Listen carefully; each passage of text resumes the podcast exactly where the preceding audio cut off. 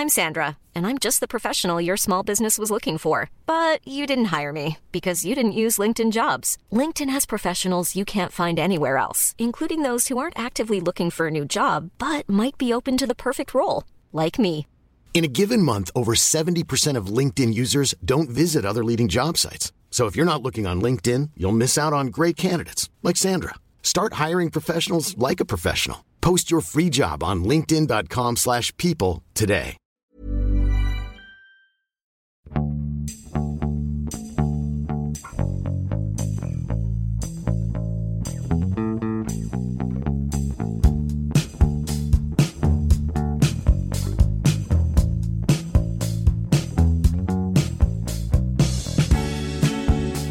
欢迎收听《艺术有毒》，我是胡胡。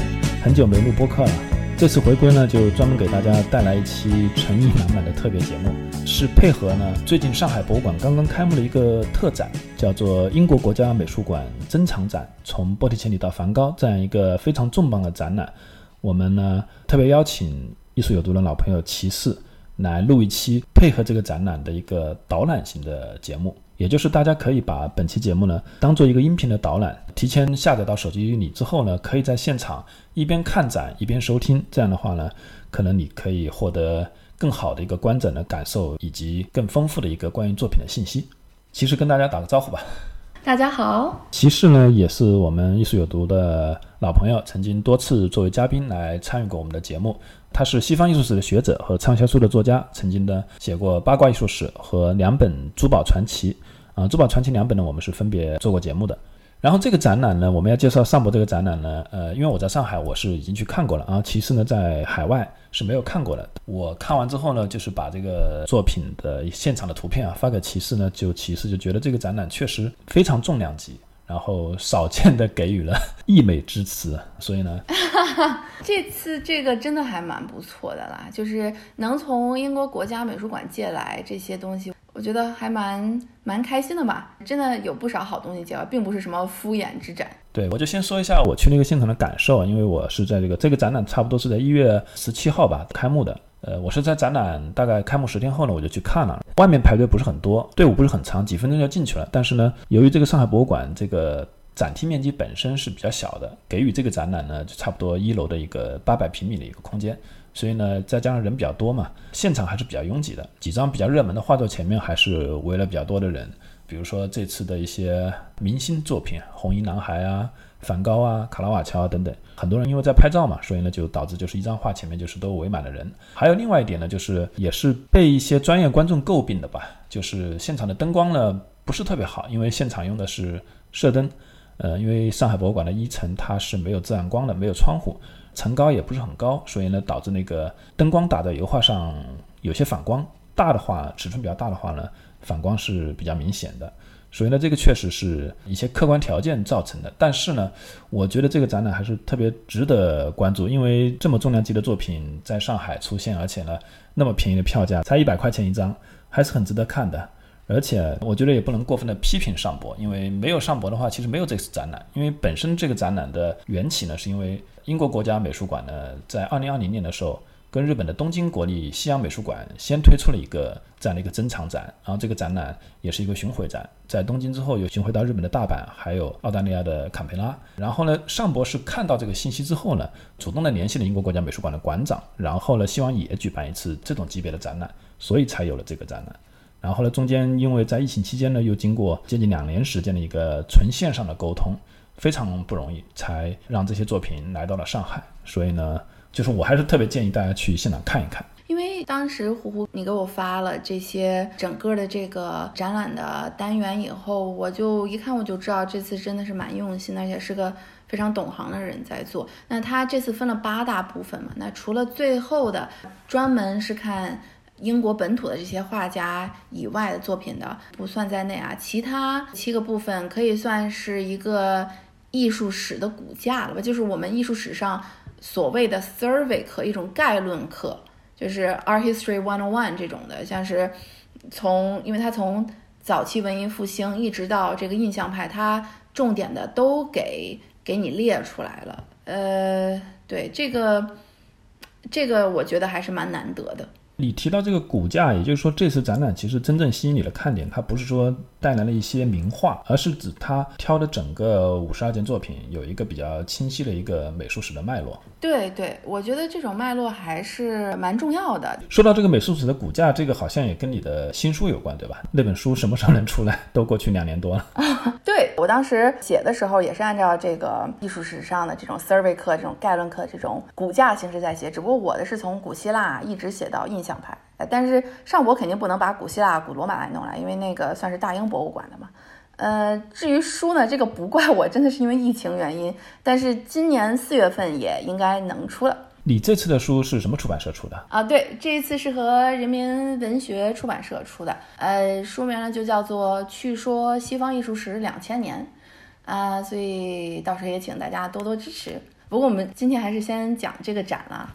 前面提到日本的那个英国国家美术馆跟日本的那个展，他们也是测了八个单元吧。然后呢，上海这个展呢也是八个单元，但是呢，在单元的名称上呢会有所区别。那唯一就是比较一致的一点，其实就是关于那个十八世纪那个壮游的那个单元，呃，好像就没什么变。壮游，因为这个我不是很了解了。但是既然两个展览都出现了这个单元，其实可不可以给我们解释一下？呃。我也真是蛮巧，因为我前段时间刚刚写了何为壮游的这么一篇文章，在我公众号上。因为你知道，我这次不是那个四月份要带粉丝们也去意大利壮游嘛，给大家解释一下，壮游呢，其实简单来说就是一个十七、十八、十九世纪。呃，欧洲贵族最流行的这么一个成人艺术教育吧，就是欧洲的这些贵族子弟，早期是男子，后来有女子啊，就是在他们上完学以后呢，十八九岁的时候，说啊，那这个时候要学一些，去见识一些，就是书本里、学校里学不到的东西，尤其像是对英国贵族来说，他们非常专注想去的地方就是这个意大利。呃，因为那里有更多的就是这种艺术品嘛，但是很多这些艺术品是英国本土没有的，所以壮游呢可以说是当时所有这些英国贵族这么一个必备的成年礼吧。如果你不去，那你就不够贵族，就可以这么简单来说。像前段时间那个奈飞的那个剧《Bridgerton》里边，其实也有一幕，就家里的那个三公子说：“哎呀，我得去壮游了，对吧？我要离开英国，开始我的壮游生活。”这就是当时的这么一个社会反应吧。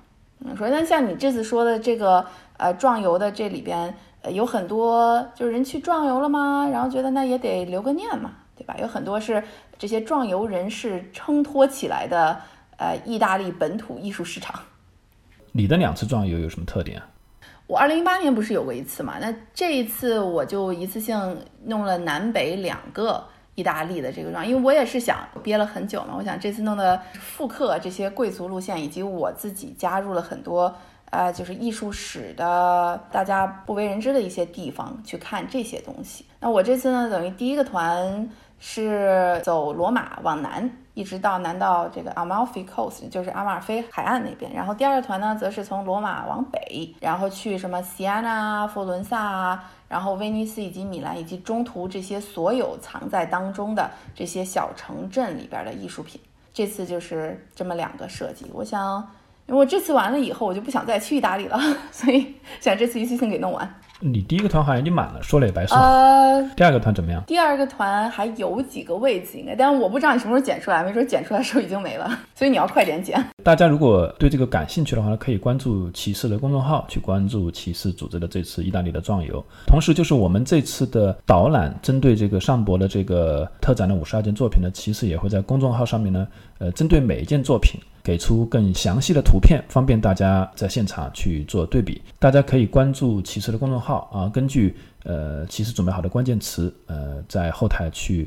逐一的去通过回复关键词来获取这些信息。对，因为胡胡，你不是跟我说，就是这次展览就有很多人就围着画不停的照嘛。其实你的手机照的再清楚，也不如呃我这次后台给出这些细节大图，因为这些都是那个博物馆这种扫描图嘛，所以就会看到非常非常大的细节。也呼吁大家去到这个展以后呢，就亲身感受，沉浸式看展，就是不用照那些细节，就是你要的细节我都在后台有，放心好了哈。对，而且确实这次展览的现场呢不太适合拍照，所以我还是比较建议大家更多的去用眼睛看吧。呃，还有一点，因为现场的网络可能也不是特别的理想，所以如果大家希望就是一边听本期播客一边去看展览的话呢，可以最好提前把节目下载好，然后方便到时候现场收听。那我们开始说，我们就早点开始吧，因为感觉今天 会起码录个三四个小时。OK，好的，那我们就开始带大家一起先云游一下这八个单元。然后呢，第一个单元，大家如果去现场呢，会发现走进去的时候呢，左手边跟右手边各有一个厅。那么呢，人比较多的呢，可能是英国的那个厅，因为那个红衣男孩就摆在最显眼的位置。但是呢，那其实是最后的一个厅。那开始的一个厅是左手边这个厅，这个厅叫做那个波提切利和十五世纪的意大利绘画。然后这个厅是本身按照时间顺序也是第一个厅了。我们能看到第一张绘画，也就是左手边的这张绘画，其实非常重要，但是它很小，可能你会马上被玻璃千里吸引。但是我建议大家呢，从这一张绘画开始。那这张画的名字叫做安托内罗·达梅西拉，标题叫做《书房中的圣泽罗姆》，是一张那个创作于大约一四七五年的一张画。而且这张画的特别之处不仅在于它小而精，而且呢，它是一张画在石灰板上的一个油画。那么就请骑士来给我们介绍一下这张画的一个特殊之处和背后的故事。OK，那那个大家可以这时候就在我的公众号背后就输入“零一”或者“书房中”这三个字作为关键词来提取这些图哈。这幅画呢是 Antonella de Messina 的非常重要的作品，所以这幅画能来，我是很我是很惊讶的。这幅画是每次在教科书上我们提到 Antonella de Messina 就会有这幅画出现在教科书上，所以你可见它是有多么的重要。这个 Antonella de Messina 是谁呢？他其实 da Messina 就像达芬奇一样，不是他们的姓氏，是他们所在地的地方。那 Messina 呢是呃西西里岛上的这么一个地方。呃，西西里岛大家知道是意大利最南部的地方了嘛？就真的已经蛮南部了，就恨不得就隔海相望非洲那边了。这个地方明显不是一个像我们在艺术史上常听到什么佛罗伦萨啊、罗马啊，就是这种。呃，比较著名的文艺复兴的呃发源地，那为什么它依然那么的重要？这个就是在于它虽说来自最南部的西西里岛，却经常云游意大利各地，然后学会了呢。他在米兰的时候呢，和一位来自那个北方北地文艺复兴那边的。啊，画家两个人认识了嘛，然后互相交流这些绘画上的技巧，然后他就学会了这些北方文艺复兴对于油画上的很多描绘，然后呢，他就带着这些风格呢，他又把这些呢传给了威尼斯画派那帮人，像是贝利尼兄弟俩。这是非常重要的威尼斯画派的人物，这也是为什么他哪怕来自如此偏远的地方，在艺术史上他仍然占有一席之位，就是因为许多学者呃算是一个共识吧，说他一四七五年抵达了威尼斯之后呢，在那里差不多待了一年，然后等他走后，威尼斯那帮画家的风格全部都有了天翻地覆的变化，所以这个变化呢，就是他带过去的。像今天我们这个看这个书房中的 syndrome，你说那哪里有就我刚刚说的这些北方文艺复兴的风格描绘呢？比如说我们看啊，就是首先它这种非常精细的在描绘各种细节，甚至光与影，这个就是非常 typical、非常典型的北方文艺复兴的风格。呃，呼呼，你当时在那个现场的时候。有仔细看过吗？还是说被人群挤走了？没有没有，这张画其实我仔细看了，为什么呢？因为这张画我因为不知道你刚刚说的那个艺术家的重要性啊，就是他直接影响了威尼斯画派，就改变了威尼斯画派的一个风格，这个我完全不知道。我吸引我的其实是这张画，就是呃，简单来讲，他画的非常的精，精到什么程度呢？就是他一张非常小的一张画嘛，才四十五点七乘三十六点二厘米这么小的一张画，但是这里面容纳了非常多的一个细节，它是一个整个的。呃，应该是一个特别大的建筑，然后建筑里面你会看到什么窗户啊、那个走廊啊、那个穹顶啊，然后都画得很细，还有背后窗户外面的风景。同时呢，呈现在你前面的是一个造型特别复杂的一个像书柜又像一个阅读 台一样的一个东西。这个造型本身就会吸引你。然后呢，上面的这个书啊，脚底下的什么花盆呐、还有小猫啊，反正就画得特别精。而且呢，我在听现场也有一些简单的导览了，他还提到这个门口的什么鹧鸪、孔雀。铜盆 分别代表什么寓意？这个也都画的特别精。那个，所以呢，我这张画其实是盯着看了很久，但是不太了解这个背后的故事，包括对，包括这个人本身是一个什么样的人，我都不是特别了解。对，非常迷人。刚刚我们说到，就是你刚刚说到这什么鹧鸪啊，还有孔雀啊，还有铜盆，它都代表什么寓意？鹧鸪代表的是这种就是真理吧，可以这么说。然后呢，这个孔雀呢，呃，代表的则是永生。为什么孔雀会被视为是永生？就因为从古希腊起啊，这帮西方人就觉得哦，孔雀的肉身是不会腐败的，所以它是一个永恒的永生的这么一个象征。这个最初呢，这个孔雀呢是这个古希腊神话里天后赫拉她的这个圣鸟。后来呢，就是到达了中世纪啊，以及耶稣就是天主教时代的时候呢，它就变成了圣母的这么一个标志和符号。这其实就是现在。小孩老骂的什么文化挪用，这就是文化挪用到了这个天主教里。还有就是这个孔雀尾巴上不是有很多眼睛吗？对吧？孔雀那个羽毛上最后开屏上面不都有他们所谓的眼睛吗？这个眼睛呢，就代表的是天主教里他们认为是那个无所不知的上帝的那个双眼，就是无数只眼。这也是他为什么这个鸟也对天主教徒有很呃特殊的意义嘛？啊，这两个我都能理解。那你哪个不能理解啊？我就不能理解那个铜碗了啊？为什么铜碗象征纯洁？铜盆是这样子，就是铜盆里都永远会搁着水嘛，对吧？而且搁的是这些干净的水，那所以水是最清澈的，就代表着灵魂之纯洁。那这个就是，尤其这个铜盆里边放水的这个 iconography 这个符号啊，也是在北方文艺复兴最常见的。也就是这几个其实都是属于当时的一个约定俗成的一些有象征意义的一些符号，对吧？对对，呃。不光如此，你看这个 Saint Jerome，它这脚边不是有两盆花吗？对吧？那其中的那个最左边那一盆儿，呃，是红色天竺葵，这个呢就代表的是那个耶稣到时候要受的苦难留下来的鲜血这样子。但是这种北方文艺复兴的，这只是一种符号上的啊。学者们说它是北方文艺复兴。可以在他的画中看到这些细节，就是在于他尤其学到了这些北方文艺复兴画家们会特别细致的描绘光影在不同材质上的反光。那在这里呢，Antonio de Messina 他也有这么做。你看，就是 Saint Jerome 脚边的这个陶盆的那个光影之反光，和他那个头顶上的那个瓷器的那个更亮的反光，以及再往上的那个。呃，一个小铜盆儿的这个反光是完全不一样的。这种专注在细致入微的这么描绘光影在不同物件上的反光这件事情，是非常的北方文艺复兴。这个我完全错过了，没有注意到这么细节的东西。那像这幅画里边还有什么你觉得我们应该要提到的吗？还有就是画面的主角啊，就中间这个圣泽罗姆啊，他为什么那么重要？还有他右边那个狮子怎么回事？Saint Jerome。呃，我们常见到他，为什么他在书房中呢？呃，因为他是学者们，像我们学者们的主保圣人，就是如果我们考试不过的话，如果你是天主教徒的话，你就会向他祈祷。呃，为什么他是学者们的主保圣人呢？因为相传呢，就是他把圣经从那个希腊文翻译成了拉丁文。那这也是为什么你看到不光呃 Antonio de Messina，还有其他很多画家画 Saint Jerome 的时候，他都是在书房里。那至于这个狮子呢？它身后我们看到它这个回廊有一只狮子，慢慢的在往我们这边走过来。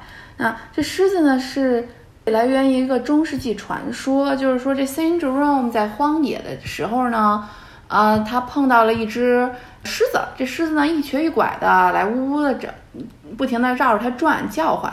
然后他一检查一遍，发现啊，原来是这狮子的爪子上扎了一根刺。那呢，他没有惧怕狮子，他就把这个刺给拔出来了。然后从此呢，这只狮子呢就一直伴在他左右了。啊，所以这是为什么？如果你看到有一个呃老头儿呃在这个书房里，然后他又是个什么圣人，他不一定非得是 Saint Jerome，但如果他旁边还有跟着一只狮子的话，那他就一定是 Saint Jerome。那这这个狮子是不是后来成为他的坐骑？没有，这个西方人是和咱们呃中国人是不一样的。OK。我当时是注意到这个狮子了，但是没认出来它是个狮子，因为它在那个右边的那个走廊里面嘛，那个而且画的比较黑。呃，大家如果去现场的话呢，可以仔细去看一下。然后同时还有这个画面里的那些器物的反光啊等等这些细节，以及在那个呃两盆植物旁边，其实还有一只小猫。然后呢，第二件呢，按照展厅的顺序呢，应该是你看到第三件，也就是前面其实提到受到了这个安托内罗达梅希纳影响的这个乔瓦尼贝尼尼的一件圣母子。然后呢，这张画大概作于一四八零到一四九零年的一张圣母和耶稣像。啊，对，这个是 Giovanni Bellini 的。呃圣母子。呃，Giovanni Bellini 他是非常重要的呃威尼斯画派的这么一个祖师爷一样的人物嘛。那像什么提香啊、乔尔乔内啊，都是他的学生。那他十分擅长画，也卖了很多的，就他卖的最好的也是他这些描绘圣母子的这些小像。那这些像你看啊，我虽然他画的是圣母子，但却不是那种放在教堂中给人朝拜那种大型祭坛画，而是给一些有钱人家里私下做朝拜用的这么一个小物件。嗯，对，这张画不大，嗯，大概不到一米高，啊，九十乘六十五，大概这么这么大的一个尺寸。然后这张画我当时看到的时候有点奇怪，就是它背后挂着一块绿色的幕布，像那个绿幕一样。那个图录上的介绍说这是一个什么荣誉布。那这个有什么说法吗？呃，这个荣誉布就是一般是给呃，比如说圣母啊、上帝啊，或者人间的君王们，呃，就是来特意显示它，就像咱们的华盖，皇帝出行的这种类似东西，你得给他一个来标志他的尊贵，嗯，是这么一个东西。但是呢，就是我们可以看到，在这画里，我这里边也有受到，你看他这画的这个背后的这荣誉布背后的风景。这个云彩啊，还有这些啊山水的细节啊，这个其实就是 Antonella de Messina 给他带来的，就更加的自然的这种刻画。啊，等于以前不太会非常精细的去刻画这个背后的风景的，对吧？呃，就不会花这么多的心思在上面吧。这个也是北方文艺复兴先开始弄的。北方文艺复兴刻画这个背后风景会非常的精细。这张画我还当时注意到，这个圣母手中有一个石榴，象征着耶稣受难和复活。那这个东西是不是也是一个约定俗成的一个象征呢？对，这个首先又一次呃文化挪用。那这也是来自这个古希腊故事里边。呃，那个冥后 Persephone 因为吃了这个石榴嘛，然后吃了冥那个冥界的石榴以后，所以他就必须要给这个冥王做冥后了嘛。那所以那个里面也有，就是死亡又在古希腊的时候就有这个死亡又复生的这个寓意。然后到了这个天主教这边呢，以后呢也被挪用成了一个耶稣死亡又复生的这么一个符号吧。但它本身这个石榴汁儿不是如血吗？对吧？每次一吃都会有很多就是鲜红的汁水流下来，这又一次是代表着耶稣将会流下来的鲜血。只要是红的，是吧？就都可能有这个寓意。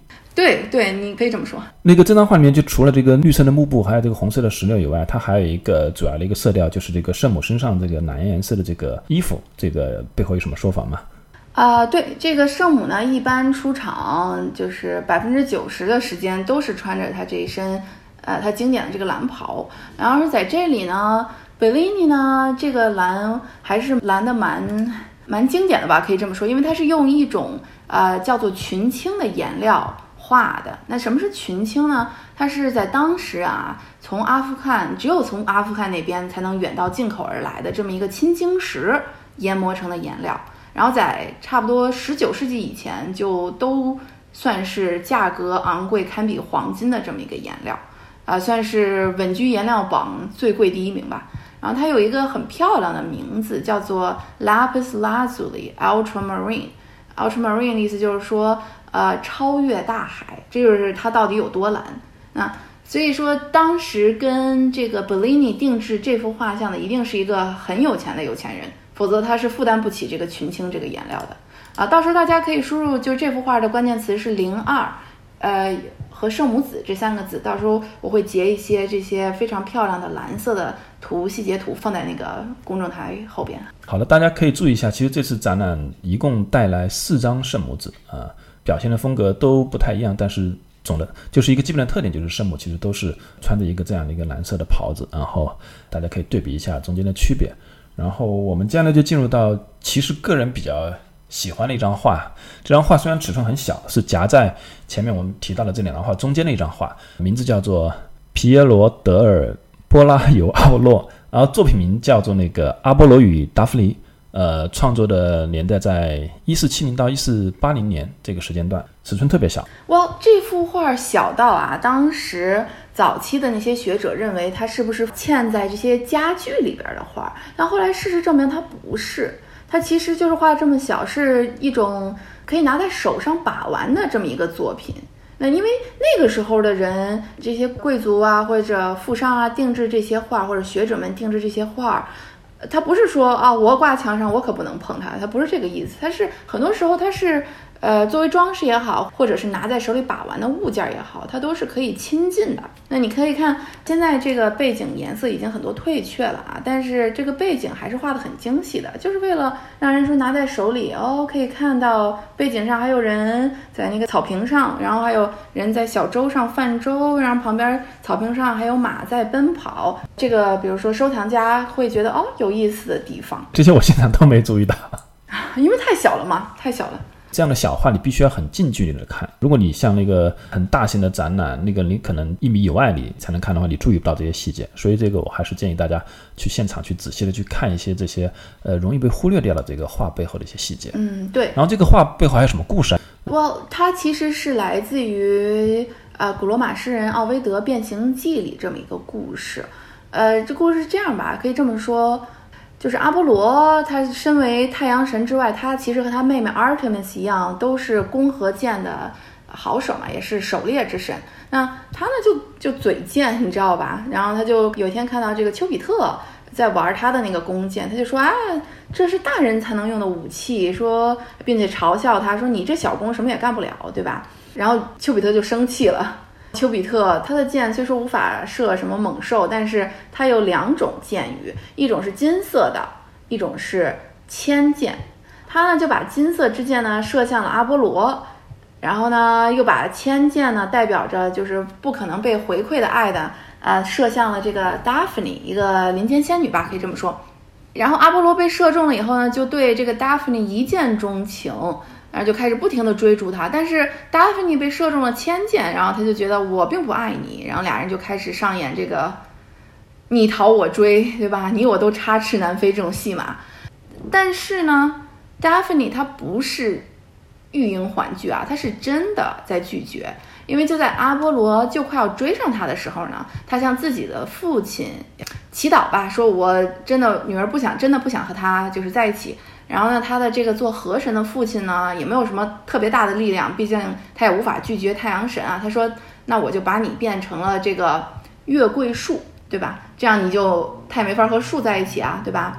然后呢，这个呢，就是在阿波罗快要追上他的那一幕时，Daphne 已经得到他父亲的帮忙，开始逐渐先从呃双臂啊开始变成这个月桂树了。那阿波罗很伤心嘛。呃，他说，哪怕你变成月桂树，你我也从此永远不会分离。这就是为什么阿波罗头上你看到他的时候，他会永远头上戴上这个月桂冠。哦，那就为了纪念他这个得不到的女人。对，哎，为什么要变成月桂树，不变成别的树呢？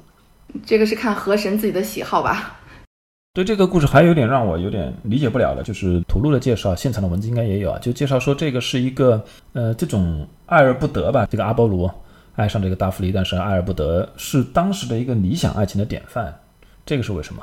呃，我文艺复兴的时候有了很多这种稀奇古怪的理论，其中一种就是说，就是得不到的爱情才是最好。现在其实不也有这个理论吗？永远得不到，然后永远把它戴在了头上，对吧？这是白月光，对吧？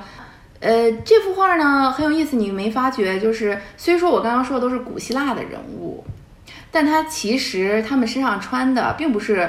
古希腊的这些人的衣服，而是穿的是呃当时早期文艺复兴这些人的衣服，那这也是很有意思的一点。不过呢，逐渐的再往后，我们再看到这些描绘古希腊的题材，就不会再有人穿到这个呃当当时当代的衣服了，就逐渐就会没有了。哦，OK。呃，我刚刚说的这些细节呢，画的这些细节，大家到时候都可以在那个还是在公众号上输入零三或者阿波罗。这两个关键词，然后你就可以提取了哈。嗯，OK，我们现在进入到第四幅啊，沿着这个展线的右手边的第四幅，艺术家叫做多梅尼科·吉兰达约工作室，作品名叫《女孩肖像》，大概作于一四九零年。OK，这幅画的关键词呢就是零四以及“女孩肖像”这四个字。好，呃，这张画我也是盯着看了比较久啊，因为这张画真的是画的也是很精细，它是另外一种不同的精细，就是它那个头发丝都画的很细，对，它的颜色会更加的爽丽，因为它是这个淡彩画的。这个背后的故事没有那么多，因为这你像他也说的是工作室嘛，这是 Domenico 那个 Garlandaio 的那个工作室的作品，但是连工作室的作品都其实还蛮迷人的，对吧？因为呢，这个 Garland Dial 呢是早期文艺复兴非常重要的一位画家，画肖像呢是他一个拿手绝活。不过，但是他其实什么都会画，就什么肖像啊、壁画啊、这个油画、淡彩画，他都 OK。嗯，当然，他最著名的一点就是米开朗基罗其实就是他的学生。哦。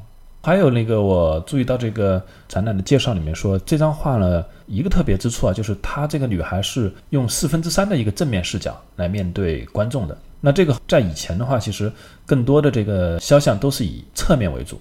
那这个是不是代表了当时的一个绘画的一个变化？算是吧，逐渐的在文艺复兴，呃，肖像呢。呃，不管男女啊，都慢慢变成了四分之三。当然，这个最出名的就是之后的这个全盛文艺复兴里边那个蒙娜丽莎，对吧？那这个我们都知道。那这个时候呢，也是一个反映文艺复兴的这么一个折射吧，就是人已经因为最早嘛，他们认为。作为就是人嘛，我们录个侧脸就已经算是很不错，像君王嘛，对吧？就是在硬币上这种的。你普通人，如果你还要录整整脸的话，人觉得你这也太过的。呃，自视甚高了吧？他觉得只有什么上帝啊，对吧？呃，才可以录就是全脸呀。但慢慢的、慢慢的，我们可以看到，呃，人类也逐渐露出了他一半以外的脸，在这里是四分之三。然后等到了丢勒啊，那人家就真的什么都不在乎了，画自画像就是 full will，对吧？就是像耶稣一样直视着你，他的。这个整脸都已经全部放进去了，这也是人的觉醒的一个一个表现。对人性觉醒，他觉得 OK，我也很重要，我也值得，就是留下我自己的模样。这也是人文文艺复兴这个人文觉醒的这么一个反应吧。对，还有这个女孩的珠宝有没有什么说法？呃，珠宝她戴的就是珊瑚珠嘛，这个珊瑚珠又一次我们可以看到代表了耶稣的。鲜血，所以这和珍珠一样，都是女子们非常适合戴的这么一个呃珠宝配饰。对这幅画也没有太多可以讲，毕竟它是工作室嘛。它其实 Garland Dial，呃，你可以看它的这些壁画才是它呃怎么说呢最出名的，以及他还画了一个非常出名的这个老人与孩子的肖像那个画儿吧。因为现在也不确定到底具体是不是肖像，那幅画真的非常的美，也不大，就在卢浮宫。啊，不过我们还是 focus 在本次展览啊。好，那我们就进入到第五幅，也就是在这张画的那个右手边的艺术家叫做乔瓦尼·安东尼·波塔菲奥的追随者，好长。呃，作品名叫《纳西索斯》，约约作于一五零零年。那这幅画的关键词是这个零五和水仙花。这三个字为什么是水仙花？我想大家都已经知道的，就是因为这个画中人 Narcissus，就是希腊神话中那位因为自己太美了，然后就不停看自己水畔倒影的这位美少年，然后最后就变成了这个水边的这个水仙花。这幅画呢，呃，你可以看到正在望着的前面就是一个。小水潭嘛，对吧？它本身已经我们看不到它脸的折射，但是我们可以看到它衣服的映射在这个水面上。为什么那个图勒明说他的这个画像面孔会让人想起那个达芬奇啊？哦，这是因为啊，这幅画的画家其实是达芬奇的追随者的追随者。啊。我这么一说，感觉好像就是顿时档次就降低了好几层哈。但他的确是这个这个画家本身没不是什么特别值得一提的早期文艺复兴或者甚至文艺复兴的这么一个画家吧。他也不算是早期文艺复兴，他等于就是他的画风就是你看这不是写的是呃波塔菲奥的追随者嘛，对吧？波塔菲奥本身是达芬奇的追随者。但这就是达芬奇的魅力，就是连他的追随者的追随者的画儿都十分值得一看。因为也有一说，就是达芬奇曾经画过一个 Narcissus 的原作，然后现在丢失了。那这有很有可能就是按照这帮追随者们，呃，按照达芬奇所画的这个原作画的。嗯，这就是达芬奇的神秘力量，知道吧？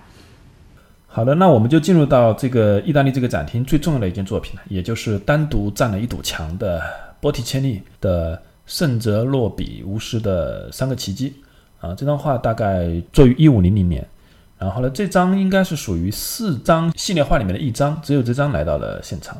然后呢，作为展览标题里面特别强烈的波提切利呢，我注意到现场其实这张画观众没有那么多，相比于梵高啊，或者是英国厅的那个红衣男孩啊，那其实你觉得这张画的重要性怎么样？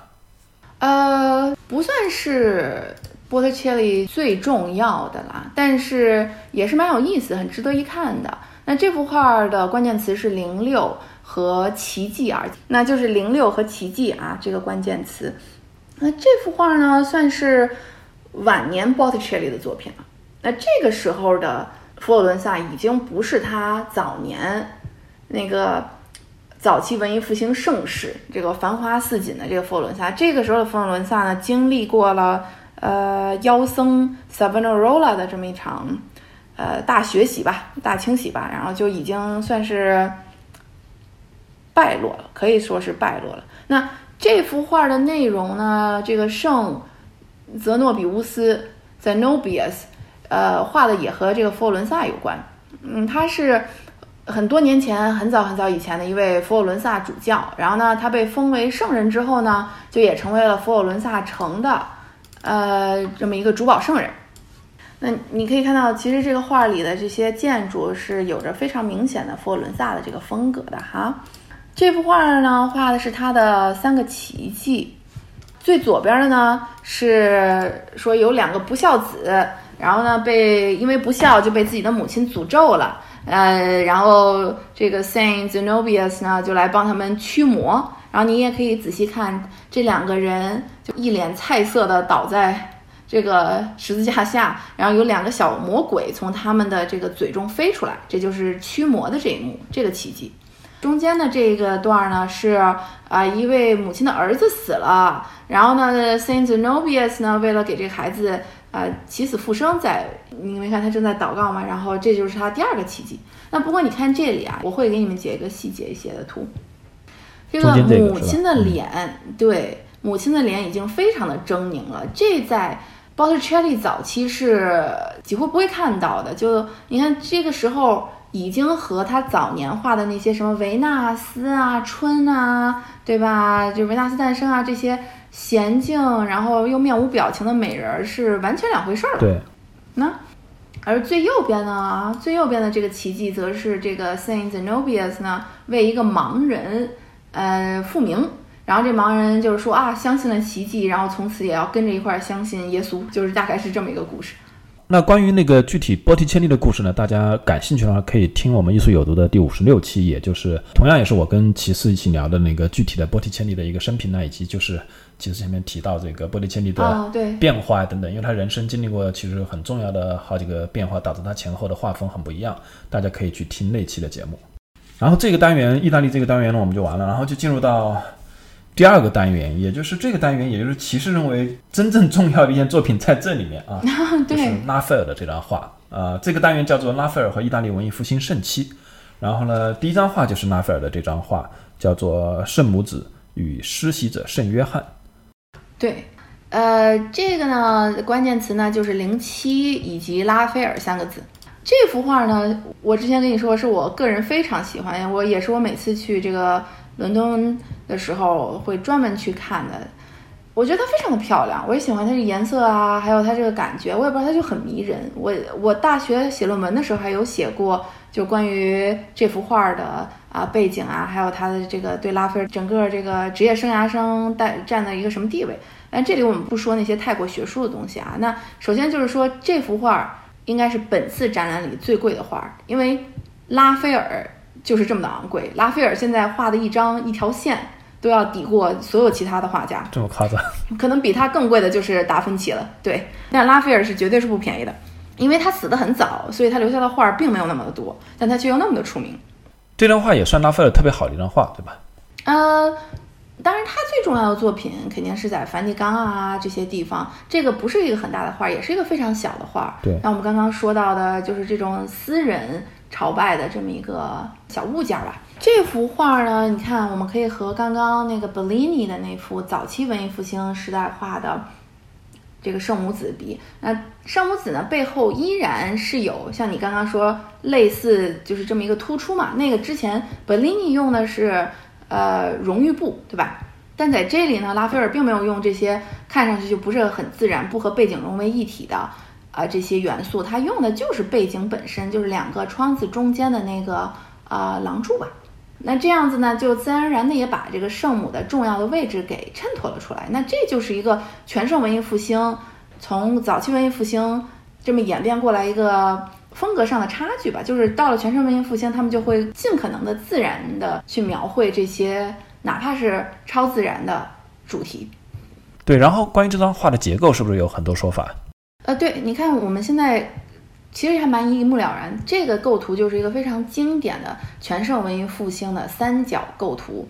那全盛文艺复兴就是很推崇这个三角构图，你到时候这个三角构图会不停的出现在许多人的画里，那这里也是一个。啊，当然这幅画呢，其实更重要的也是它有受到达芬奇的这么一个影响，让这个母子之间，哪怕的是圣母和耶稣啊，你也能看得出来他们是真正的母亲与孩子，这也是人类情感上。对情感上描绘更自然的这么一个显现。嗯，哎，这个圣母上的这个蓝颜色就会浅一点了，她的衣服。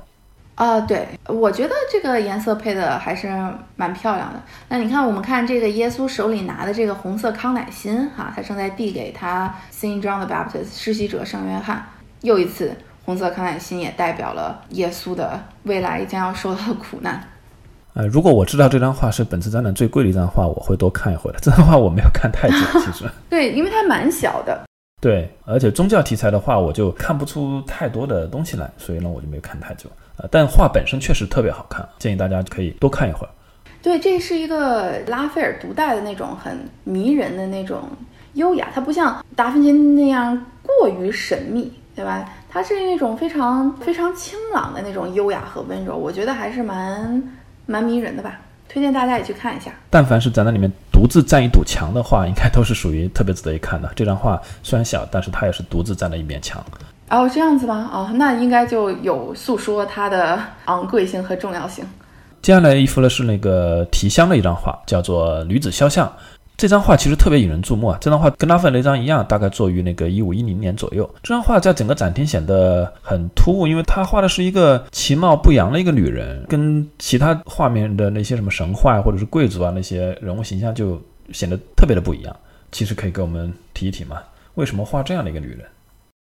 呃，Well，那这幅画啊的关键词我们先说一下，就是淋巴，呃，以及提香这个二字哈。这幅画呢，我其实也很惊讶来到了本次展览，因为这幅画还蛮重要的。如果你去修提香的课程，它是绝对不会错过的必修的这么一个内容。提香它是一个肖像画的好手，当然他也会画很多其他种类的画，但是肖像画它是很重要的一个类别。当时许多王孙贵族啊，像西班牙国王什么的，都会找他不辞千里来找他画他们的肖像。提香画女人是出了名的漂亮，就她是很会画女人的，有什么千娇百媚呀，就是这些她都可以画。但是这幅画为什么呢这么的呃有意思，以及在课上我们都会讲到呢？就是因为这幅画里女子的样子，她是在像以画男人的样子在画这个女人，你有能感受得到吗？我说的这个，我就注意到她那个衣服特别朴素，然后也没带什么珠宝。对，这个其实也是一个它去女性化的这么一个方面吧。就是你看，女子戴漂亮的珠宝，穿漂亮的衣服，然后很精致的在坐在肖像里，这是一个非常传统的描绘女子肖像的这么一个公式吧。但在这里，你看它既没有多余的珠宝，然后呢，也没有就是把自己。让提香画得更漂亮，因为提香是可以把你画得更漂亮的，这个没有问题。你不管长什么样，提香都可以把你画成绝世美人。但是他没有这么要求，他是一个非常直视咱们，他很自信的在直视咱们观众。嗯，这幅画里去掉了所有传统对女性特点的这么一个描绘，那你可以看出来，这是一个对四周有很强掌控力的这么一个女子。嗯，所以里面提到，可能她是一个。女王是吧？对，可能人家说，那到底当时有什么人会这般的就是自信啊？就说那会不会是就是当时的那个塞浦路斯女王什么之类的？但是也没人确定，这只是一个可能性。呃，不过有一个很好玩的地方，大家可以看啊，它这幅画的下半处就是这个石坎这里不是有一个 T 和 V 嘛？那这个就是提香的签字啊，签名。好的，那我们就看下一幅。下一幅呢，也是一个女子肖像，但就跟这幅完全不一样。这幅提香呢是在这个拉斐尔的右手边嘛？那拉斐尔的左手边呢，就是一张那个穿着特别华丽衣服的一个女子肖像。呃，艺术家叫做乔瓦尼巴蒂斯塔莫罗尼，然后作品名叫《女子肖像》，也叫《红衣女士》，大概作于一五五六到一五六零年期间。对，那这幅画的关键词呢是零九以及红衣女这三个字哈。这幅画，我要不我说这个策展人还是蛮用心的。你看，他把这幅画和提香的这幅画都带来了，其实也是让你在做一个比较。那 Moroni 这幅就是一个非常典型的当时的贵族女子肖像。那你看，她穿着这种华丽的。呃，衣服对吧？然后梳着精致的头发，然后戴着漂亮的耳环、昂贵的耳环，还有珍珠项链，手上也都是各式各样的首饰，然后还拿着一把扇子。那这就是一个非常典型的，呃，有着女性特征的这么一个女子肖像。那你现在再把这幅画和刚刚提香那幅画比，你就是不是能看出来？我说提香那幅肖像画，它是在以画男人的角度在画这个女子。对。Ryan Reynolds here from Mint Mobile. With the price of just about everything going up during inflation, we thought we'd bring our prices down. So to help us, we brought in a reverse auctioneer, which is apparently a thing. Mint Mobile unlimited premium wireless. Ready to get 30, 30, bit to get 30, bit to get 20, 20, 20, bit to get 20, 20, bit to get 15, 15, 15, 15 just 15 bucks a month. So, Give it a try at mintmobile.com/switch. slash $45 up front for 3 months plus taxes and fees. Promo rate for new customers for limited time. Unlimited more than 40 gigabytes per month slows. Full terms at mintmobile.com. Even on a budget, quality is non-negotiable. That's why Quince is the place to score high-end essentials at 50 to 80% less than similar brands. Get your hands on buttery soft cashmere sweaters from just 60 bucks, Italian leather jackets, and so much more. And the best part about Quince, they exclusively partner with factories committed to safe, ethical, and responsible manufacturing. Elevate your style without the elevated price tag with Quince. Go to quince.com slash upgrade for free shipping and 365-day returns. 哎，为什么就这张画？你看这个人物的脸部啊，基本上都已经在画的顶端了。他是不是其实主要就是为了画衣服？呃，都有都有，因为衣服本身也是这位女子魅力的一部分嘛，对吧？我这么说，其实是因为在现场看的时候啊，呃，其实因为它挂的相对高一点嘛。你能看到的正好，你眼睛能平视的其实是它这个红颜色的衣服，然后你会注意到这个衣服上有非常多的反光、丝绸的反光什么的，反而人物的脸部有点点被灯光挡住了。哦，这样子吗？啊，没有关系，到时候我发的那个后台图里就会看得很清楚。呃，其实也不用过于要求这个灯光，因为很多时候，呃，我们做研究的时候也得看 电脑上的这些大图。就像我刚开始咱们说的那句话，就是你要用肉眼，很多东西你是用肉眼捕捉不到的，在现场。那这个 Moroni 呢，也没有什么可以太多说，我们可以到下一幅画，因为他呢是以画这些贵族肖像出名的，呃，也算是文艺复兴比较出名的这么一个肖像画家了。好，那我们现在进入下一幅啊，下一幅我我记得好像是在提香那幅画的旁边，是一张尺寸不太大的一个男子的肖像啊，那个艺术家叫做雅各布丁托列托，呃，作品名叫做。文森佐莫罗西尼的肖像大概作于一五七五到一五八零年。啊，OK，那这幅画我觉得啊，我们先说它的这个关键词，关键词是十，数字十以及文森佐这三个字。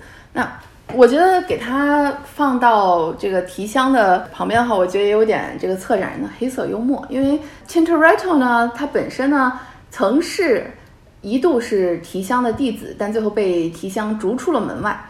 这个我也觉得很有意思，他为什么会被逐出门外呢？就是大家都是按照这个画法，就是说先画浅色的部分，然后最后再填这些深色的部分。那这样画起来不就会慢吗？对吧？因为你不仔细把浅色移到了深色那边。但是 Tintoretto 呢，他说啊，那我不需要，我就要先画深色部分，然后再画浅色部分，对吧？那他这样就大大的提高了他的完成每幅画的时间。那他这样呢，就让其他威尼斯画派的这些人物很不爽，其中也包括他师傅提香，他就很明目张胆抢活儿。因为很多时候，对很多贵客来说，其实肖像嘛或者什么其他画，他觉得如果不是提香，那你们这些提香弟子哪个都可以了。那比如说 Veronese 啊，或者什么其他的人啊，就是说我花两个月画出来，然后 Tintoretto 呢就说我花两天就行了，当然我这只是一个呃就是举例啊，不一定就花两天，但是他就是会比其他人时间用的短，那他就是明目张胆的和人家抢活的话，那的确会让人很不爽。嗯，哎，不是说其他人不会他这种画法，只是其他人不愿意用这种画法。对每个人的风格不同啊，这种画出来你可以看到，不光这幅画，Tintoretto 其他画也可以看到，它颜色是会偏暗的，然后它的确画得快，快呢也让他的这个作品线条呢就会更加的粗犷，对吧？这每个人画风不一样嘛，人家说我也会画，我只是不愿意，对吧？这都有，但是总之呢，他就是搞得大家都很不爽。那关于这个画上这个人呢？那这个人呢是来自威尼斯非常大的、非常著名的这么一个豪门望族，呃，他们家呢还出过这个威尼斯总督。那他本身呢是一个黄金圣代骑士，呃，加入黄金圣代骑士以后呢，他画的这幅画嘛，那你看他肩上这个金色的带子，就是他这个黄金圣代骑士的这么一个标志。OK，那我们接下来进入到这个单元最大的两张画了，其中一张是在左手边特别醒目的一张，科勒乔的维纳斯、莫丘利与丘比特，也简称《爱的教育》啊。这张画呢，作于一五二五年啊。这张画也是骑士特别喜欢的一张画，对吧？嗯，对我非常喜欢这幅画。这次这幅画，这次我都不知道有上过这个展，也是我的粉丝发我的。然后他说啊，他去看了，他说想问问那个怎么样。我一看，哎，他发我里边有这幅画，我就就顿时来了精神。我本来在打游戏，然后我心想啊，不不，先停下。先停下，让我来仔细仔细观看一番。那这幅画也是我每次去这个伦敦国家美术馆一定会去看，一定不会错过的。这是 Correggio 的这个《爱的教育》，非常非常的漂亮。我就是个人的喜好啊，个人的喜好。它其实是和卢浮宫的一对儿是维纳斯是一对儿，Correggio 他画的这么一个对儿。那这幅里边的维纳斯呢，对他带着他的这个儿子丘比特和这个 Mercury 在一起。我们不常见到维纳斯和 Mercury 在一起，但他们其实，在神话中也有过一腿。然后就是，所以有这么一幕，就是作为维纳斯的众多情郎之一呢，Mercury 呢也想讨好这个情人嘛，所以他就会教，而他是以什么脑子转得快，他是机敏之神嘛，对吧？他其中一个呃神职就是机敏之神，所以是一个非常机灵的人。然后呢，在这里呢，他就不光是在这幅画有这么一个视觉传统，就是。Mercury 呢会教维纳斯的儿子，呃，读读书，在像这里或者钓钓鱼，对吧？这都是有的。这里就描绘的是 Mercury 在教丘比特认字呢。对，哎，这个 Mercury 戴的这个帽子是什么东西啊？看着很奇怪。哦，这是他的，他永远都会佩戴的，他的这个飞天帽。飞天帽，我具体不知道这个中文叫什么。这个飞天帽呢，和他，呃，飞天帽就是你可以在甚至什么庞贝的壁画上。在描绘这个 Mercury 的时候，他都带着这个。呃，不过这幅画有一个很特殊的这个维纳斯，我不知道大家有没有注意到，就是这个维纳斯它有一对翅膀。对。那这个是不常出现的。那为什么在这里出现呢？因为因为他在卢浮宫的那幅画呢，是这个维纳斯在睡觉的时候被呃 Satyr 撩起来，身上这个所遮挡绸料的这么一幕。那那一幅呢，就代表的是维纳斯身为美神的这种世俗之爱的一面。那在这里呢，则是维纳斯，呃，你看他的孩子在学习这些知识上的东西嘛，代表的是他神圣的一面。这也为什么他会再多了一双翅膀，所以就是，呃，特意再来强调他的这种 celestialness 这种感觉。丘比特好像也有一个小翅膀啊。呃，对，丘比特的翅膀是总有的，但是这里非常可爱的，也是我每次去会盯着看，因为我觉得这个它是一个五彩小翅膀，就像是一个雪糕一样。对这张画，其实，在展览现场也有点特别，因为这个是现场尺寸特别大。维纳斯因为它是裸体的嘛，没穿衣服嘛，所以我注意到，就是 现场这张画面前没有太多人敢凑进去看啊？为什么？没有关系啊，隔个两三米这样去去看，也没有人去过多的去拍照，一个小的观察啊。那不至于了，那这西方艺术史里边都是裸男裸女，那我们上学时候怎么办？这个是主要也是因为。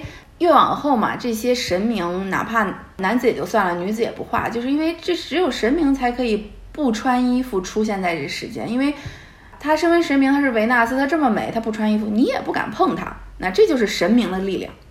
好的，然后在这个爱的教育的右手边也有一张不穿衣服的，但这个不穿衣服的好像是一个男神啊，不穿衣服的男神。对，是个男子，对，艺术家叫做达米亚洛·马扎，然后作品名叫《加里米德被强掳》，作于一五七五年。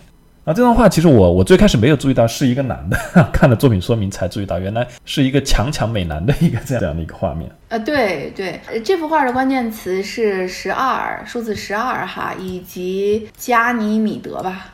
那这个画家本身不是很重要的这么一个人，非常不起眼的一个文艺复兴画家，但他的这幅画却在呃艺术史上算是青史留名了。哦。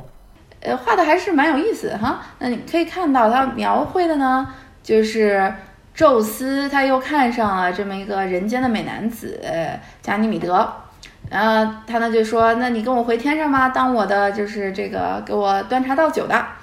那他就也没问人家，反正就强行带走，他就画成老鹰把他给带走了。这里画的是这么一幕。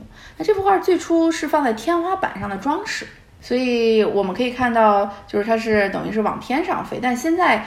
它已经，它本身还是八边形的嘛，它现在四个角给填补上了，就是变成了一个可以挂在墙上的画。但它最初其实是，呃，天花板上的这么一个装饰画。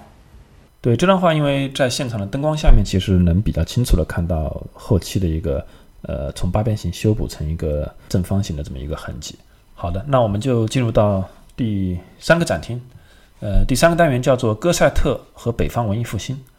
然后，其实我们是不是要先介绍一下这个北方文艺复兴，或者是北方大概指的哪块位置啊？因为它这个不是指具体的一个国家。对对，因为为什么没法说一个国家呢？因为这段历史是非常的复杂。你读了我的这个《珠宝传奇》上下册，它其实 basically 讲的就是这个北方，呃，北地 Burgundy 这个领地的这些变换的事情。所谓北方文艺复兴呢，就是咱们现在的荷兰。比利时以及法国南部那一小块地方连在一起，都是勃艮第公爵的领地。那这里呢，就在艺术史上被称之为北方北地。法国南部吗？呃，法国南部像地荣那边，然后一直它连在一起，一直能到。当时勃艮第公爵呃是非常富有的，是欧洲第一大公爵，就是它的领地非常的辽阔。对，然后就是你前面也提到，就是那个时候，其实北方的这些低地国家的艺术家就开始率先的使用了一个油画的一个创作方式，然后进而就影响到了那个意大利啊、威尼斯啊那边的一些艺术家。啊，对，这个呃，像 Jan van Eyck 是最早一批开始用油画作画的，呃，这么一个人物嘛，呃，所以虽然我们现在都知道都是达芬奇啊、拉斐尔这些。但是如果要是论先后顺序的话，那绝对是 Young Van Eyck 先开始用油彩开始作画的。但是你看，我们像这次我刚刚说的这个，包括了这个北地。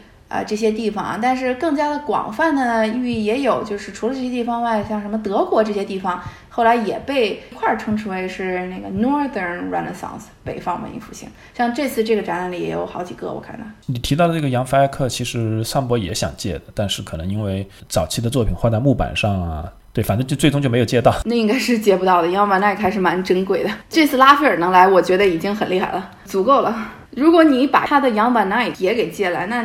你就等于把人家这个国家美术馆最重要的几幅画一下弄走了四分之一。这幅我们可以开始说这第对第十三幅里边的第十三幅，第十三幅的关键词是十三和宝座这两个字啊，作为关键词宝座。对，呃，艺术家叫做昆廷马西斯，呃，作品名叫做《宝座上的圣母子和四位天使》，大概作于一五零六到一五零九年。嗯，对，这幅画 q u e n t i n Masses 其实还是呃北方文艺复兴蛮重要的这么一个画家。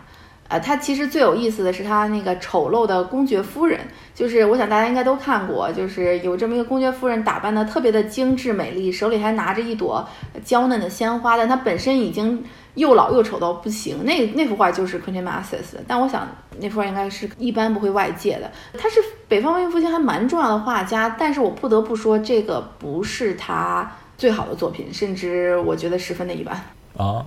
嗯哼，我觉得这幅画稍微有点敷衍给的。对，这幅画虽然不能代表这个艺术家最好的作品，但却的确能代表北方文艺复兴的这么一个整体风格。这张画其实我是盯着那个圣母抱着那个耶稣看了半天，因为我觉得长得有点像个小和尚，然后他也挂着一串那个红珊瑚珠，就是你前面提到的那个红珊瑚珠，也是代表着什么耶稣的血啊什么的，是吧？对对对。但这幅画我为什么说虽然不能代表 Quentin Massey 最好的作品，却能代表呃北方文艺复兴最好的作品？就是你们到时候我也会放在我这个后台里啊，这个节的细节。但到现场也可以看，就是圣母这一切从头发丝儿，包括她背后的宝座，以及就是她衣服上的这些珍珠坠饰，都画的十分的精致。连这个呃衣服上的这些细节珍珠啊，每一颗珍珠都画出了阴影。真的是可以算是非常的逼真，啊，还真是，对对对，嗯，还是费了很多画工的啊。啊，对，这算是他们北方文艺复兴画家的基本功，能代表北方文艺复兴整体风格的这么一个画吧。嗯，好的，然后我们就进入到第十四幅吧。呃，这幅画是一个整个展览应该说第一幅风景画了，艺术家叫做阿尔布雷希特·阿尔特多夫，作品名叫做《人行桥风景》，约作于一五一八到一五二零年。啊，对他呢就不算是我刚刚说的这个第一地的画家了，就是这个勃艮第公爵这一代的领地的画家了。他是属于德国那边，就是要更远一点。他算是咱们现在称之为多瑙河画派里边的这么一个人物。呃，他的作品啊，呃，这幅肯定不是他最好的作品，我就这么直说了。但他不同寻常的之处就在于。他这个人啊，就这个画家，呃，算是最早一批，在这个十六世纪早期就开始画专注在风景上，没有任何人物的这么作品的这么一个画家了。那这也是他的这些我刚刚说的这点的这么一个写照吧。啊，当然他也会画有人物的，但是他算是最早一批开始尝试只专注于风景的的画家。他算是之后风景画画家的这么一个早期先行者吧。嗯，哎，为什么以前没有风景画？是那时候的画家觉得风景画没有价值呢，还是什么原因？不会画？不是，肯定是会画的。你看，像 Bellini 他们都会画这些描绘这些背后的风景，但没有人觉得风景重要到可以自成为一个主题，或者是自成为一个画的种类。呃，就没有人往那儿想，然后没有人往那儿想，也没有人往那儿画。然后，因为这些画都是定制的嘛，也没有人专门来定制这些，所以就，但是这个是。呃，这个画家就算是这么一个觉醒吧。嗯，OK。当然，像这幅画里看上去很真实啊，我不得不说，不不得不跟大家 提醒一下，就在于它不是一个真正的地方，它是很多呃地方，就是画家这个画家所看到的、所素描的一些地方的合成品，这并不是一个真正的地方。这张画我现场真的忽略掉了，那个没有单独拍照。呃，你不提这个。它作为风景绘画的意义的话，是现场比较容易被忽略的。对，这幅画的关键词是十四和人行桥哈，忘记说了。OK，好，那我们就进入到第十五幅，这张画也是你好像比较喜欢的一张啊。那个艺术家叫做杨戈塞特，啊，他蛮有意思。然后作品名叫《年轻公主》，而且这个单元就是戈塞特打头的嘛，那说明这张画应该是属于非常重要的一张画了，大概作于一五三零到一五三二年。呃，这幅画的关键词是十五以及公主二字哈。呃，戈塞特呢是这么一个，也算是北方文艺复兴，没有那么的重要，但是也算是比较重要的。他算是最早一批前往意大利取经的这个北方画家之一。那他呢有很大一批客户都是北方的这些王室贵族。我个人很喜欢这个画家，但是并不代表他在艺术史上就有那么的大牌，他没有那么大牌，这只是我一个人偏好啊。因为你他的画都很有很有意思。那像这幅画里，她这个公主大概有个差不多十岁左右吧，她是一个比较年轻的小女孩嘛。然后，但是你看她手上拿了这么一个浑天仪，哈，你在现场肯定也会，我我我没注意这个浑天仪哦，这。那她手里拿这个浑天仪呢，有意思就在于它是倒过来的。啊，这个浑天一倒过来这一点就有这么一个谜题在里边的感觉了。那它倒过来呢的这个角度呢，现在呈现的是北五十五度啊。为什么这幅画被认为是描绘的是一位年轻公主呢？它具体来说应该是丹麦的公主。那呃，这位叫多尔西亚的公主呢，父亲呢是被废掉的丹麦国王。那他们丹麦呢，其实就在北五十六度，大概这个地方嘛，对吧？所以这里它这个浑天仪呈现是北五十五度，然后又是被倒过来了，就有一种它的 world turn upside down，它整个世界被呃颠倒过来了，被颠覆了。嗯，对。那这个，所以这个为什么让很多学者认为这个就是呃丹麦公主？否则谁又会举一个被倒过来的浑天仪呈现在丹麦所在的这个角度上，对吧？而且很好玩的是，你我们看啊，就是这种一环浑天仪不是一环套一环吗？它的这个袖子上也是一环套一环的这么一个花纹。对，帽子上也是。对对，就是这个，就是不停的这么一个视觉的不停的重复，还是蛮有趣的吧。啊，在这里值得一提是，大家可以看一下这个他胸前那个珠宝哈，还有他脖子上戴那个脖子上衣服上嵌着的这个，有是纯黑色的。这里呢，我在《珠宝传奇》书里也写到，这个其实是钻石。那人说，哎，为什么钻石是黑色？因为钻石现在不是最明亮的嘛，有着火彩的这么一个最昂贵的宝石。但呃，那个时候的钻石还没有那么像咱们现在这样这么多的切割技术。你切割的技术越高，然后它它折射的会越来越多嘛，对吧？这个火彩还有这个光亮，在这个时候还没有那么高超的切割技术，所以这个时候的钻石都是呈现出一种黑色的。哦，这个这个我也忽略掉了啊！大家如果去现场的话，还是可以看一看。那我们说下一幅。对，然后接下来两幅吧，可以一起说，就是整个展厅占墙面积最大的两张了。因为这个单元除了这两张大画以外，其他都是小画。呃，艺术家呃都是同一个人，叫做约阿希姆·布克莱尔，作品名叫做四元素，一个是四元素的火，一个是四元素的水，然后都作于一五六九和一五七零年。这两张画就是画的，就是那种很生活化的场景，也是跟其他的那些题材很不一样。那这两幅画的关键词就是十六、十七以及四元素这三个字哈，还是到时候大家可以自动提取。那这两幅画只来了两幅，让我还是有点点诧异兼失望的吧，就是在于我以为四幅画会都来，因为它叫四元素嘛。那也恰巧是这个这四个元素，呃，水、火、土。气，呃，都在这个国家伦敦国家美术馆手里。我觉得可能是展厅面积的原因啊，因为这两张就已经占了一哦一整面墙了，可能没有足够的地方啊。因为上博的那个展厅面积确实是有点有限。哦，那也可能。那这幅画呢，像 title 已经告诉我们叫四元素嘛。那火那里边呢，就是在厨房需要火才能烤熟的、弄熟的这些食物。水那里边呢，则是这些从水里边出来什么鱼呀，各式各样的各式各样的鱼，这个就代表是水元素。那我们这次展厅没有，但我到时候会放在公众号里边，你就提取的时候会一块提起。那个土元素呢，则画的是这些从土里长出来的呃蔬菜，像什么胡萝卜呀、圆白菜啊，就类似这种东西。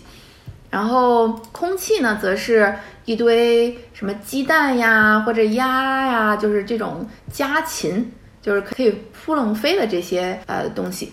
那这个画家不是在艺术史上不是特别重要，但他的画呢算是之后风俗画的这么一个预兆吧。当然，但他却也不是完整的风俗画，就在于其实这些画里边还是有宗教寓意的。对，好像但这些好像都在那个画的比较后面的地方啊，在那个景深的深处啊。对，那你像火这个里边，就是在门后边是，你可以仔细看，是耶稣有耶稣的模样，那他和他头上的是圣光，你看出来是耶稣。那这里描绘的呢，就是耶稣在玛丽和 Martha 家的这么一个场景，这是圣经中的一个故事啊。然后这个水的这幅画呢，背景呢，则是。啊，描绘的是这个耶稣的，可以算是叫做捕鱼奇迹吧？对，就是他带着他的门徒，然后他说，对，就在这个狼拱。耶稣在哪？这张画里面？呃，水里边就是经过这个拱门，你可以看到吗？哦，他就哦，真的真的。对他，他叫他的，对他站在岸上，叫他的门徒去说啊，你们现在放下网吧，一定能捞出来很多鱼，就是这里。大家去现场是可以看到，因为这幅画很大嘛，你是可以看到这些细节的。如果就算去不了，你也可以在我的这个后台上看到。对，这两张画摆在一起，冲击力很强，而且挑中了两张，就是正好就是大鱼大肉，很有过年的气氛。据说上博挑这两张就是因为这个原因。好的，那我们就进入到第四个单元，也是一个比较重磅的单元，就是卡拉瓦乔和意大利及西班牙的巴洛克绘画。呃，我们是不是简单的要讲一下啥是巴洛克？巴洛克是跟在矫饰主义后面，矫饰主义这次里边没有太多啊。然后它其实算是全盛文艺复兴，等于算是文艺复兴晚期吧。呃，紧跟在这个后面呢，就是新的这么一个时代呢。就是巴洛克了。那巴洛克相较于文艺复兴呢，要更加的，它最经典的就有很多不同的地方。但最经典的就在于它会更加的戏剧化，更加的 drama。那像我们这第一幅画，这个十八卡拉瓦乔，对吧？关键词是十八，然后以及蜥蜴。对，也是单独在一面墙的啊。卡拉瓦乔被蜥蜴咬伤的男孩。对对对，就是这幅画。这幅画呢，也是教科书级别的作品了。就是讲到巴洛克卡拉瓦乔的时候，都是会有提到的。你像我刚刚说的那种戏剧感，你就我们就可以在这幅画里看到，对吧？这里是戏剧在哪里呢？就在于被咬的一瞬间，他给画下来了。那这一瞬间呢？呃，是在当时人认为啊，这个疼痛是最难画的，就是因为它只是一个一瞬间的这么一个稍纵即逝的这么一个表情嘛。那他在这里就画了少年呢被蜥蜴咬了手指，然后就一副啊好疼啊，就是面目表情这一幕。这个小男孩的那个耳朵上不是憋着一朵花吗？然后那个玻璃瓶里面也有花，说这个花就暗示着转瞬即逝。有这个寓意吗？有有都会有。那你看这个，呃，不光是呃花啊，这个玫瑰花，还有茉莉花，还有这个红樱桃什么之类，这些都是很容易就会坏掉的东西嘛。在这个 decay，呃，也认为很多人认为这幅画暗示的是，你看玫瑰代表爱情，还有这些呃茉莉花代表爱情的芳香。但是蜥蜴被咬了嘛，就是整体的画就。暗示着爱情的芳香与痛苦，啊，这就是对有这么一个寓意啦。学者们认为，蜥蜴有啥寓意吗？为什么是蜥蜴咬它？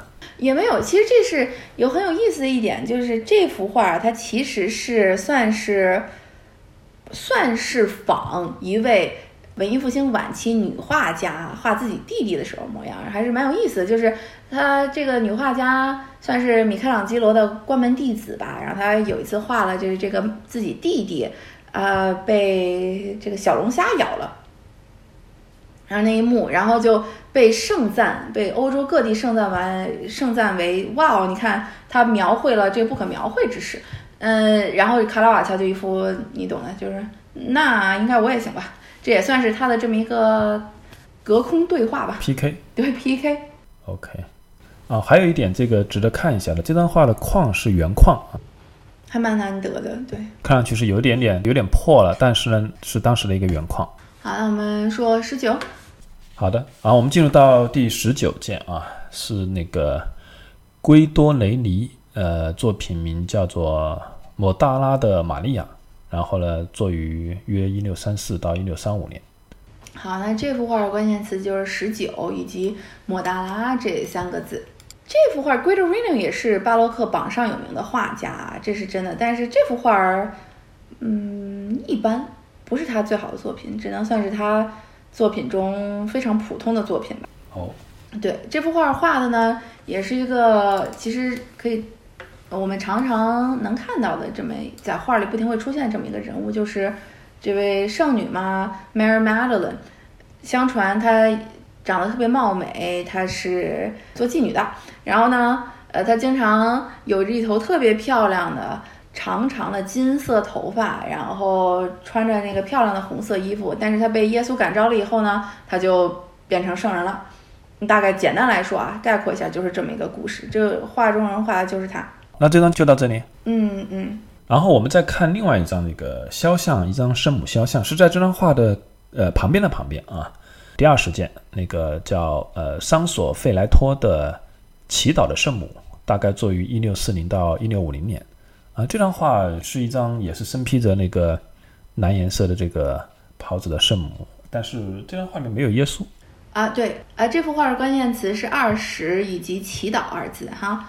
那这幅颜色应该很好看吧？就对，真的很好看，就是很多人应该会在看吧。拍照的人特别多。我觉得，因为它这个蓝色蓝的还蛮亮眼的，这个就是也是又一次群青，就超越大海之蓝。呃，那这幅画呢？这个画家啊，是一个唉一般的这么一个人物吧。但这幅画的确还是蛮有意思。他是一个受拉斐尔影响比较多的这么一个画家。但是哪怕哪怕你看我们在这边看到他是一个非常古典的这么一个形象哈，也没有做一些什么夸张的动作，但是这个光影却是十分的夸张，对吧？十分的光影对比是非常的抓嘛，像那种电影剧照里打着这种。呃，射光灯的感觉，对，就有点像拉斐尔加卡拉瓦乔的感觉，一点点，差不多就是这个感觉，因为他本身也属于呃巴洛克相对古典的那一派人。那下一个下一个画，这个 Nicolas Poussin 就是这个巴洛克古典派的重要人物。对，这张画就是夹在这个圣母和刚刚说的那个莫大纳的玛利亚中间，然后这张画呢。现场其实看的人不是很多，然后我也没有花太多时间，但是后来我才发现，就是它其实是这个单元里面非常重要的一张画。那其实也是觉得这张画是特别值得讲述一下。对，第二十一件。对，这个 Nicolas Poussin，哦对，呃，关键词是二十一以及酒神二字哈。那这个 Pesson 呢，呃，是巴洛克呃绕不过去的这么一个人物，他本身是法国人。呃，但是大部分职业生涯都待在了罗马，然后呢，他成为了这个巴洛克这时代里，呃，相对古典主义的这么一派的代表人物，他就是简称为巴洛克的古典派吧。那他为什么很重要呢？因为之后法国学院派都奉他为祖师爷，呃，进学院就得先学普桑，他就是这么的重要。你看，我们也可以看到，像这幅画里，他他最喜欢的人就是拉斐尔啊，但是他跟拉斐尔一点都不像。不不不，呃，话是这么说了，但是他就非常喜欢就是临摹拉斐尔的作品，那就是这种古典的精密的感觉，还是有拉斐尔本身的那种 feel 在的。呃，然后你看他这个画中，像这幅画里的画中人物的那种比较古典的肌肉，啊，这个呢，我们在卡拉瓦乔身上就是看不到的。哦。就很少能看到，可以说来很少能看到这幅画儿。他画的这个故事，我也觉得也是有点意思的，就是一个小酒神。然后呢，呃，你看这个林间的这么一个 satyr，就又是这么一个人物，就是上半身是男人，下半身是羊，还长着羊腿。那哪一个长羊腿的？对，长羊腿就是跪着的这个，给他喝喝喝东西的这个。那嗯。画面中间这个小孩是酒神是吧？对，中间这小孩是酒神，然后这个 Sater 呢再给他挤葡萄汁儿让他喝，因为这个酒最初都是这个葡萄酿的嘛，西方这边是用盘子在喝是吧？还没有杯子那个时候。呃，更古典化嘛，他想画的更那个时候普桑活着的时候是有了，怎么说呢？就是普桑的画啊，在当时很受这些什么学者啊、学究啊，就是这种有学问的偏向。喜好解谜的这些贵族和富商顾客们的喜欢，呃，为什么呢？因为他的画啊都需要解读，你要是不懂的话，你就不知道他画什么。他经常也特意把各式各样的谜题藏在这里边嘛。那你像这幅画，他画的就是酒神的姨妈伊诺在照顾他，然后她的丈夫是风神之子，这个阿斯麦斯就是扶着的那个，就是在背后扶着这个小酒神的这个人啊。然后后面的这些小孩应该就是这俩人的孩子。那故事是什么呢？就是，呃，这个伊诺呢，呃，对巴赫斯呢非常的骄傲，然后呢让朱诺很生气，然后他就说：“你怎么？你觉得你好像什么奶了酒神，你就变成了什么奥林匹斯呃山上的大神了吗？那没有，就是朱诺呢就让他这夫妻二人疯了。”然后呢，这个阿斯麦斯就是她的丈夫呢，还失手杀了他们的一个儿子，所以这个。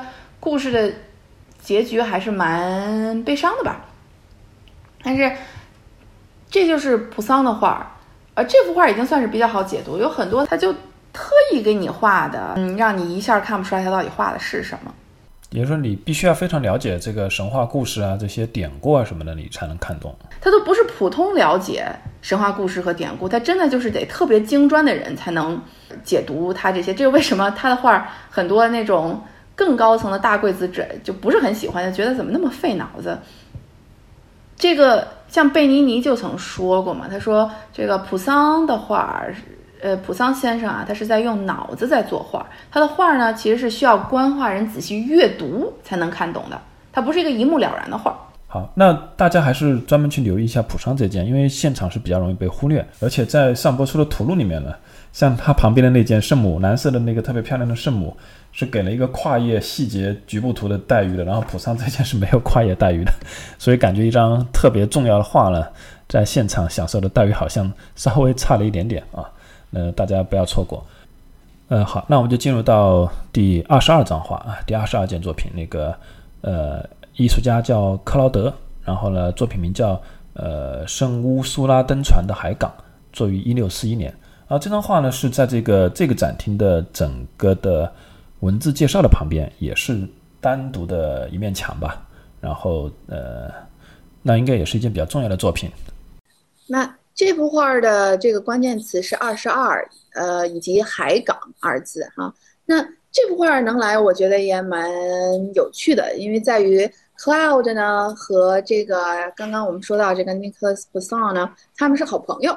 和他这个 Poussin 不一样的是，呃，他的画还是蛮受这些大贵族们喜欢的，好懂是吧？对，好懂，就而且画的是风景嘛，然后也没有什么特别需要阅读理解的部分。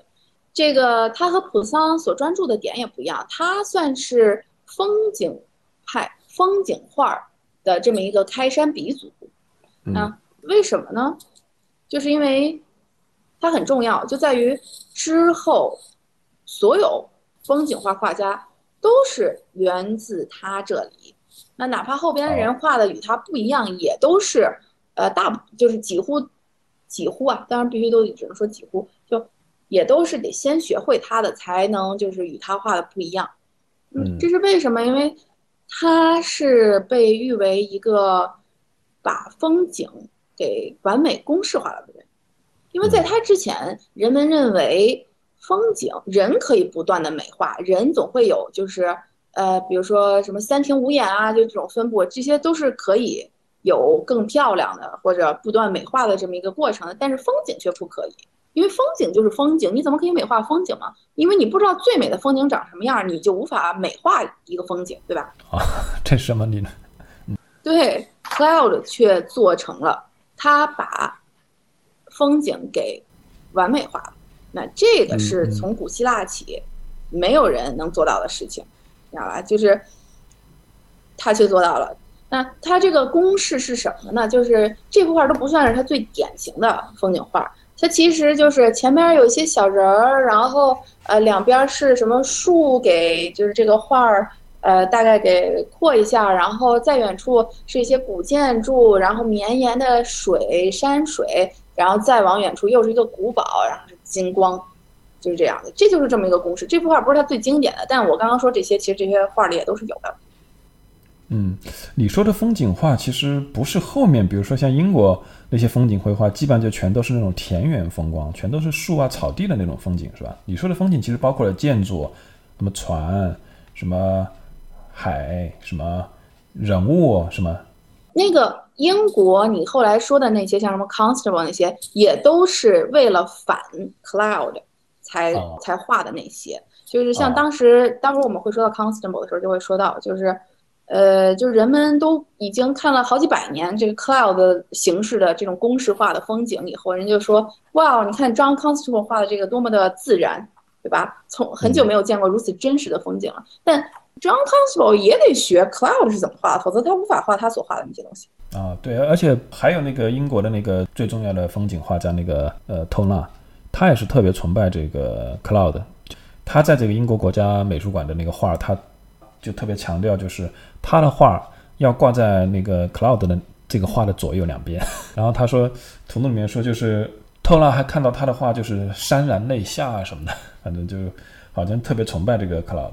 嗯，为什么这个 Cloud 就可以拥有自己单独的名字？因为你看前面我们一长串艺术家全都是一长串的名字嘛，就他就可以简称 Cloud。他其实他的全名叫呃克劳德热莱，呃，Lorraine 对，呃，这也其实是他的呃那个那时候 Lorraine 当时他活着还不算是法国一部分，但 basically 就是法国的一部分。那他为什么会被称之为 Cloud 也很重要一点，你发现了没？就是这些艺术史当中，呃，越重要的人物，我们就越只称他的名字，而不称他的姓。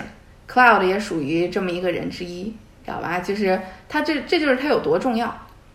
那你看啊，还有一个这里边还有一个细节，我刚刚忘了说了，他的呃，我不是说他是呃罗马大贵族们那非常喜爱的画家嘛，是他的支持者。那他最重要的顾客也是他的很重要撑腰人，就是巴比里尼家族的。啊，巴比林家族就是教皇家族嘛。那你要仔细看这中间的那个航航海的那个船的话，它呃船帆上全部都画着这个蓝底蜜蜂的图案。那这个图案就是他们 Barberini 家族的这个族徽。嗯，所以他在这里也隐晦的拍了个马屁。哦，所以像他的画，是不是其实主要是看风景，其中的人物其实没有那么重要，对吧？呃，其实是没有那么重要，它其实只是，比如说像这次是什么 Saint Ursula 登船呐、然后还有其他的是什么阿波罗弹琴，那这些都不重要，因为说白了，Cloud 这人不太会画人物，哦，因为他其实不算是正经科班出身，就他人物画的，你要仔细去看，你可以看，这都还算是画的好的。我有见过他那个笔下人物更差劲的，那就当时还有顾客反映嘛，说你这画太差了，然后他就说啊。那个你花钱买的是我的风景，这人物是是我免费赠送的，也就是说你就不要多提了，对吧？免费赠送你还要怎样？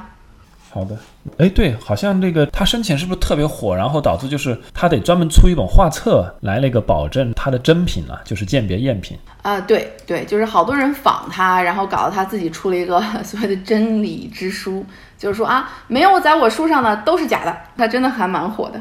哎，这是不是也说明他的贡献主要在创造了这种构图啊？你创造这种图式之后，就容易被仿。呃，对，但其实呃，他当时比较在乎就在于他们抢我生意嘛。他是整个西方风景画的开山鼻祖，哎，不光是这些之后的风景画家都是奉他为祖师爷，就是连呃很多欧洲的这些豪宅别墅。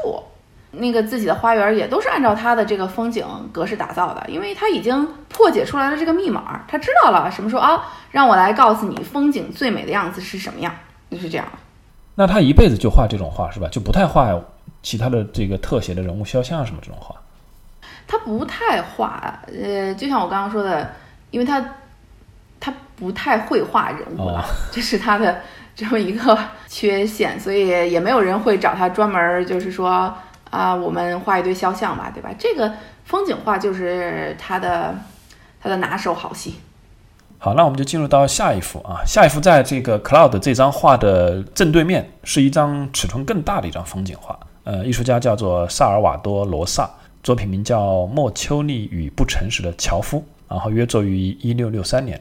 哎，这个莫丘利是前面那个莫丘利吗？《爱的教育》里那个莫丘利吗？对对，就是他。那这幅画的关键词是二十三以及樵夫二字哈。那呃，对，Salvator Rosa，你看，我觉得也很好。就是这两幅画，如果你去的话，你可以先看看 Cloud，然后再去看看 Salvator Rosa 的这个风景画。就是在人人都以这个 Cloud 作为模板的时候。呃，Salvatore Rosa 是少有的仍然坚持着自己风景画风格的这么一个画家。他的这个画里，我们就能看到是，呃，风景十分的狂野，对吧？甚至有些危险，有动感。对，这是 Cloud 的作品中不会见到的。Cloud 永远都是那种啊，就是呃平静却美好，就是遥远的田园散布着金光，就是甭管是夕阳还是朝阳，反正都是有的。那 Salvatore Rosa 里边就十分的风雨欲来，就像这幅画里。对吧？我们可以感受到，呃，树林幽深，然后背后的云彩，呃，不停的被风推着往前走，你就觉得这是一个风雨欲来的这么一个画面。到时候去了以后也可以看它，推荐大家看这些细节，它这些就是你仔细看，它整体这个树啊也被风吹得四散，然后它这个 Mercury 从这个河流里，因为这是个画的是个伊索寓言嘛，待会儿我们会讲一下，就是它所在的这个溪流河水里边也是非常的急的这么一个急流的这么一幕。那这个故事是伊索寓言当中那个金斧子银斧子这个故事，这个我们应该都听说过，对吧？对，特别有名，所有人都知道一个伊索寓言。对，哪个是那个莫丘利亚那个 Mercury？呃，河里的是 Mercury，那个岸上的是那个不诚实的樵夫，也戴着他那个飞行帽吗？对，也戴着。其实你仔细看，他是也带着的。到时候我可以放到这个我的这个细节图放到这个公众号后台里，你们可以看，他是也带着的。OK，好的，那我们就进入到这个单元的最后一张画啊，第二十四幅，迭戈·韦拉斯贵兹的费尔南多主教肖像。大概作于一六四零年到一六四五年。啊，这幅画的关键词是二十四以及主教。对，就在这个最大的风景画，我们刚刚说的这张画的右手边啊。嗯，Velasquez 也是艺术史上能叫得出来名的这么一个人物嘛，对吧？但是这不是一个他非常重要的作品吧？但也不差，他的确很擅长画这些。身居高位的人物，呃，这幅画的是一个格拉纳达大主教。那你可以看到，就是这个这个老头眼里是有着这种坚毅的眼神，就是这种上位者想要的威严。呃，Velasquez 就画出来了。啊，对，这张画还有一个特别之处在于，这张画是。当然，它不是这个整个展览里面唯一被切割过的。特别之处在于，它被切割的部分呢，现在还保存着。也就是说，它当时画完之后没多久，四周被切掉了，小了一圈。然后被切掉的那一部分呢，目前保存在那个那个马德里的东方宫。反正文字介绍是这么说的，但是为什么呢？是不太清楚。所以呢，这张画如果你会觉得有点怪，就是因为它四周被切割掉了。那个主教的手啊，那些其实是画出来了的，但是呢，就不在这张画里。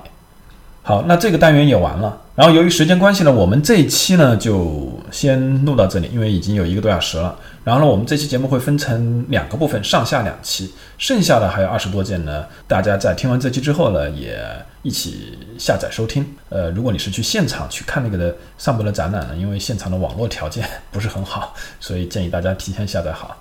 那先跟大家说再见吧，拜拜。OK，好的，感谢收。Mom deserves the best, and there's no better place to shop for Mother's Day than Whole Foods Market. They're your destination for unbeatable savings, from premium gifts to show-stopping flowers and irresistible desserts. Start by saving 33% with Prime on all body care and candles. Then get a 15-stem bunch of tulips for just $9.99 each with Prime. Round out Mom's menu with festive rosé, irresistible berry chantilly cake, and more special treats. Come celebrate Mother's Day at Whole Foods Market. 听艺术有毒播客，艺术有毒是由两位艺术从业人员主持的艺术读书的跑题节目。我们的节目可以在 Artist Poison 官方网站以及所有泛用型播客客户端收听。您只要搜索“艺术有毒”，读书的“读”就可以找到我们。另外，欢迎关注我们的微信公众号和微博账号，以便获得更多与节目有关的信息。也欢迎给我们留言、转发和好评，支持我们做出更好的节目。